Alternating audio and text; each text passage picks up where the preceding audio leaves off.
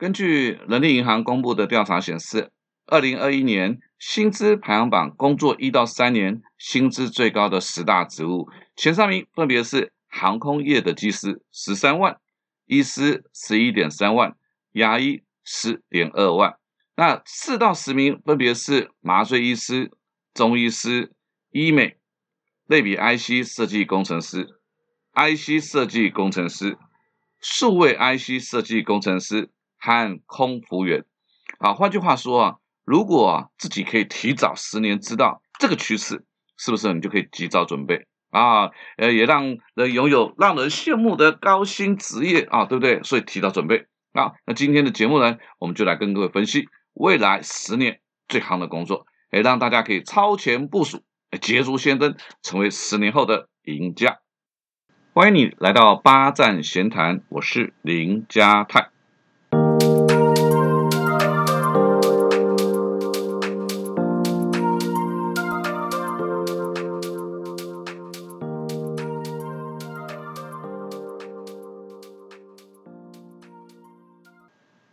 未来十年啊，最夯的工作，首先我们想想什么是最夯？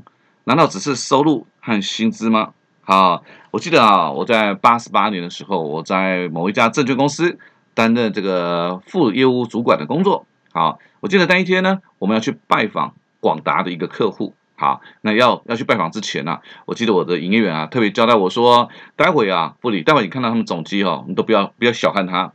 好，也许他拿着两张广达的股票。就一百六十万啊！因为当年广达的这个呃股价是八百八百多块，所以两张就一百六十多万了哈。你想啊，一个科技公司五年工程师的年收入可以远远超过一个传统产业的一个厂长啊，所以从收入来看，真的是非常的讽刺啊。当然，也有很多人觉得不公平啊。但说实在的，现实生活就是常常让人觉得这种无能为力的这种无奈感啊。那以前啊，讲难怕入错行，那真的是挺有道理的。那那么未来十年最夯的工作是哪些？我想我从六个面向哈来帮大家分析，找找看能不能找到那最夯的工作。第一个啊，我觉得选产业，哎，更要选公司。那前面提到二零二一年这个薪资排行榜七八九名都是 IC 设计工程师，可是你知不知道？台湾光是上市柜的哦，还不含上市柜的哦，光是上市柜的 IC 设计公司就九十五家。那股价最高的呢，是那个叫细粒，两千七百一十五块啊，到最低的叫做四 G 啊，只有四点八一，那真的是连尾数都不到啊，那个差距之大，真的是天壤之别啊。那我们再来看看啊，一百一十年啊，半导体平均年薪啊，第一名叫做瑞鼎。六百一十一点九万啊，第二名是联咏五百一十六万，第三联发科五百一十三，第四系创四百九十五，第五瑞昱四八六啊，台积电呢两百四十六，只排到第十名。那所以你看啊，虽然工作哈都叫做 IC 设计师呃设计工程师，对不对哈？那哇，那么比起薪水来，真的是人比人气死人，对不对哈？那也表示哈，虽然都是这种 IC 设计工程师，对不对？好，但这些公司上班的薪资是不是让人羡慕到真的是流口水啊？对不对？所以第一个选职业，更要选公司。好，第二个不要盲目相信这种媒体的报道，然后一窝蜂的去挤。好，你你知道大学科系这种东西哈，它就只是一个参考价值。好，我我记得我这我是九十六年考大学的，当年啊。我是念第一类组，而且所谓文法商第一类组的前十名有一个是台大图书馆系，你大概听都没听过，对不对？好，所以这种东西啊，现在谁谁去念这种东西？好，那金融业啊，在我记得两千年的时候又多了一张证照啊，叫做理财专员。哇，那时候媒体疯狂报道说有这张证照啊，就等于百万年薪啊！哇，真的是轰轰动，很轰动，连我那个哈不不是金融业的学姐都来问我这件事情，我跟她笑笑说。最好考上证照就年薪啊，因为绝大部分的证照它都是一种资格，你知道吗？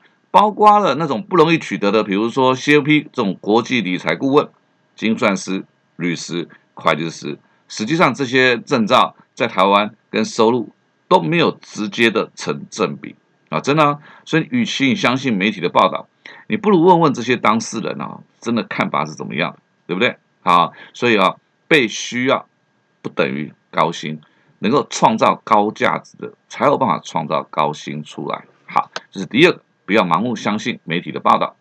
第三，一定要非一定要学以致用吗？就像那种医学系哈，一直都是那种分数高不可攀，真的很难考很难考。可是就算念完六年的医学院毕业了，也也不是每一个人都去当医生哦，对不对？好，那当然媒体啊三不五时啊就会报道那种网络讨论啊，啊什么科系千万不要读啦，啊最难找的科系是什么东西？说实在，你去看完之后啊，你会更不知所措，因为每一个人每一个每一个人看法都不都不一样。好，那当然媒体他也不会去做什么分析等等之类的，反正就是一个媒体报道出来。所以你看完之后就觉得哇塞，这怎么用啊？对不对？那但是我想谈的是哈，这个从我以前念书的时候，这个学以致用的观念哦，就会升值在我们每个人心目当中。我们就觉得好像像我是学会计的，好像我就非得从事财务工作。我们已经先告诉自己了，如果我学会计的，我不从事财务工作，那我能做什么？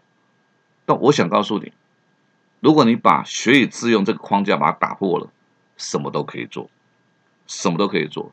所以就是因为这种学以致用的观念哦，限制着自己就业的选项。不要学以致用，你不务正业，你什么都能做，真的不用怕这种东西。那第四个啊，每个人的个性、资质、努力的落差，啊，这都差别很大。我我记得我在八十七年的时候，我我在新竹担任业务主管，那个时候营业员跟我分享一个联电跟联发科的故事。好，那时候联电真的是兵强马壮。呃，联发科只是从联电切出去的一个 IC 设计部门独立成为公司，所以相对于联电的兵强马壮啊，这个联发科啊，真的对未来真的是惶惶不安啊。所以听说蛮多哈，从联电被派到这个联发科的人啊，想尽办法动用所有的人际关系调回联发科。那我就说啊，这些当初想尽办法调回联电的人啊。有没有留在联发科的人呢？看看现在这几年的变化，不知道会不会觉得啊，人生最大的遗憾就是当年干嘛这么给薄哈，对不对？那当然，像我在证券业哈，我也我也我也觉得刚进去的时候，我也觉得很纳闷，你知道吗？我们那些超级营业员啊，一个月领个二三十万，说真的，我们不是学历看人低了哈，只是纯粹就事来论，学历也不高，呃，很多都是私立高职毕业的啊，然后专业吗？也还好，长相吗？也没有。那为什么他们能够 领二三十万的高薪，成为超级业务员呢？后来我了解之后，我才发现，哦，原来是这样子的啊！因为在当时这个证券业的景气有一段时间很低迷，就是从七十九年万点跌下来之后很低迷。那你想想，谁会先走？对不对？一定是条件好的、学历好的先走。那相对来讲，没有什么选择的人，他就留下来了；而这些离开的人，就把他的客户交接给他们。等到行情上来之后，啊，这些全部都变成超越。所以哈，当下的好工作，时间拉长之后呢，啊，我很喜欢不熟的一句话，我们常说，他说，我们常常说活在当下，但是不是也有可能困在当下？所以啊，真的是一个一个要去考虑的事情。那我也曾经在这个房中业务的课堂上啊，因为我很喜欢在休息的时候跟大家聊天啊，也就有一个业务员他说，他也是原本在一家足科的 IC 设计公司，好。那他当时的同梯哦，现在都已经当到经理，年薪千万了。他，但是他说不会羡慕啊，他不会羡慕。他说虽然我的收入不到年薪千万，但是因为我做业务工作，我也很努力啊，我的收入也不错。更重要的事情是我有时间自由，我可以过我喜欢的事情，而且还有喜欢跟人互动。所以哦，因为每个人的个性资质不一样，啊，这个就会造成你是不是那个份工作适合你啊？那第五个八十二十法则，机会在哪里？好，其实不管哪一年哈，或任何媒体的分析出来最夯的工作，大概都是考虑那种收入稳定的职业了哈。但如果你纳入了业务销售的工作，再加上百分之八十二十的法则，其实高收入的都是业务啦，哦，都是业务啦。好像大家比较能够熟知的，比如说房仲业务啦，好，银行的理专啊，好，保险啊，直销啦，还有很多高科技的 sales。事实上，他们的收入真的都很可观啊，让你讲的害怕。好啊，但是很多人就觉得说啊，做业务有压力呀，对不对？好，他就觉得哈不要。那话说回来，世界上现在的工作哪一个没有压力？大家都被 KPI，哦被追得很惨啊。那也有人统计啊，这个白手起家的五千个富豪，啊，绝大多数啊都是销售背景啊。所以啊，你不一定要从事。假设你的、你的、你的所学没有办法让你进入到那种刚刚我们提到的前十大的工作，你从事业务的工作，透过你的努力成为那顶尖的百分之二十，你的收入还是很可观的。好，那再我们谈谈第六。好，最夯的工作等于快乐吗？工作的目的到底是为了什么？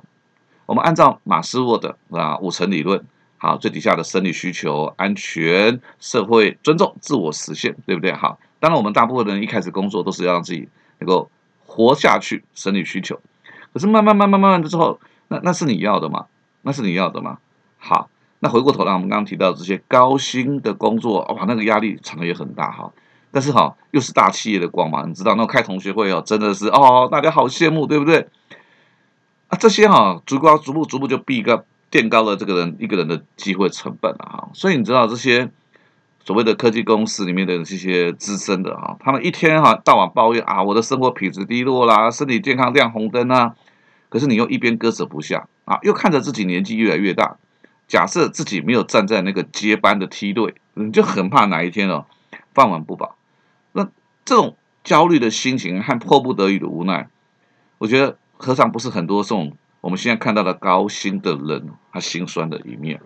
好，那反而啊，我我之前有提到一个我的以前的同事，好，我他能力真的是很好，很少见过女生能力那么强的。但这个人呢，他的人生目标就不去追求那些名利啊，他在工作上很努力啊，收入稳定啊，空余时间他就去当导览。我我看他的这样子的生活，我想他的生活品质和他能够实现人生目标，相对于很多那种只有高薪，其他都是空的来讲，他才最值得羡慕。我觉得他最值得羡慕。所以我认为啊，最夯的工作是什么？应该是要能够符合人生目标的工作。那至于怎么看待，我觉得那应该是与我无关了哈。所以六个分析下来，大概又很多人就不明白了。那到底未来十年最夯的工作要怎么找？好我想第一个还是我们回到刚刚讲的，真的绝对不要盲从跟跟风，所有的盲从和跟风都是蛋挞效应。我刚提到了，呃，因为我是第一类组，所以我特别注意到当时有个系叫做图书馆系。那你知道二三四类组还有什么？比如说当时在国家在推动那个要盖那个核电厂的时候，哎，核能系啊；他们在推动纺织的时候，纺织系啊。这可能很多人都不记得，好吧？我们谈个前几年的啊，很流行两个系啊，很流行三个餐饮有没有？旅游设计现在全部都爆干了啊！那现在你知道各大学最喜欢开什么系吗？叫医学系，好吧？我只能讲到这里哈啊！反正我知道啊，今天所有热门的科系，十年之后就会供过于求，所以与其跟风啊，我觉得不如听听自己内心的声音比较实在。所以第一个不要盲目跟风，第二个要选择加努力。那我刚前面提到啊，要听从自己内心的声音啊。所以如果你爱钱，你就去找那些能够赚到丰厚收入的工作那，不论是前面提到这种高薪的企业啦，还是业务销售的工作，好，那即便是前面提到不追求名利，事实上我这个朋友在工作上哇，真的是超级认真努力。因因为认真努力不是为了达成工作的绩效目标，它其实就是一种对待生命的态度。我们我们才能让我们自己这一生不虚此行。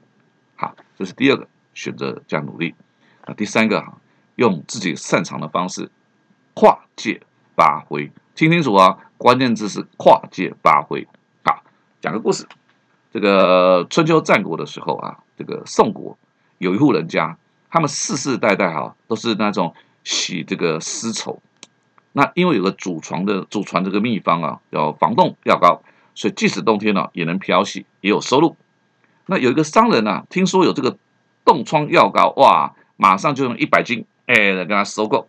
接着呢，他拿了这个冻疮药膏，走到吴国，哎，说服吴国的和国君阖闾，然后跟他说，我们的水军只要插上了这个药膏，冬天也能打仗。哎，果然就打败了越国。那这个商人呢，就得到吴国的国君赏地的封赏。那你看啊，同样一个东西，放在不同的位置上面。它的价值是完全不同的，好吧？我们举个例子，好，如如果你是读德文系的女生啊，那毕业之后呢，留在学校当老师，哦，或者是台湾的公司派驻德国的分公司，或者是德国的分司公司在台湾的分公司，但你觉得哪一个发展机会最大？好，所以我们刚刚讲嘛，这个学以致用是一个框架。相反的啊，你跳脱这个啊不务正业的观念，你就发现哇，到处都是机会啊！即便是大家认知的冷门科系，你你只要把你擅长的这件事情跨界运用，哎，加上努力，我跟你讲，你真的都会有惊人的发展机会。好，当然，就最多人喜欢问了，那兴趣到底能不能当饭吃？嗯，这个问题我的看法是，当你把兴趣做到了极致，你被很多的很多人看到了。那那就不是职业了，那你已经变成那个领域的各种高手，你的收入绝对是很可观啊。不过我也要提醒你啊，当你的兴趣变成了工作，你同时也失去了你心灵的避风港，这是这件事情的风险，你得想清楚。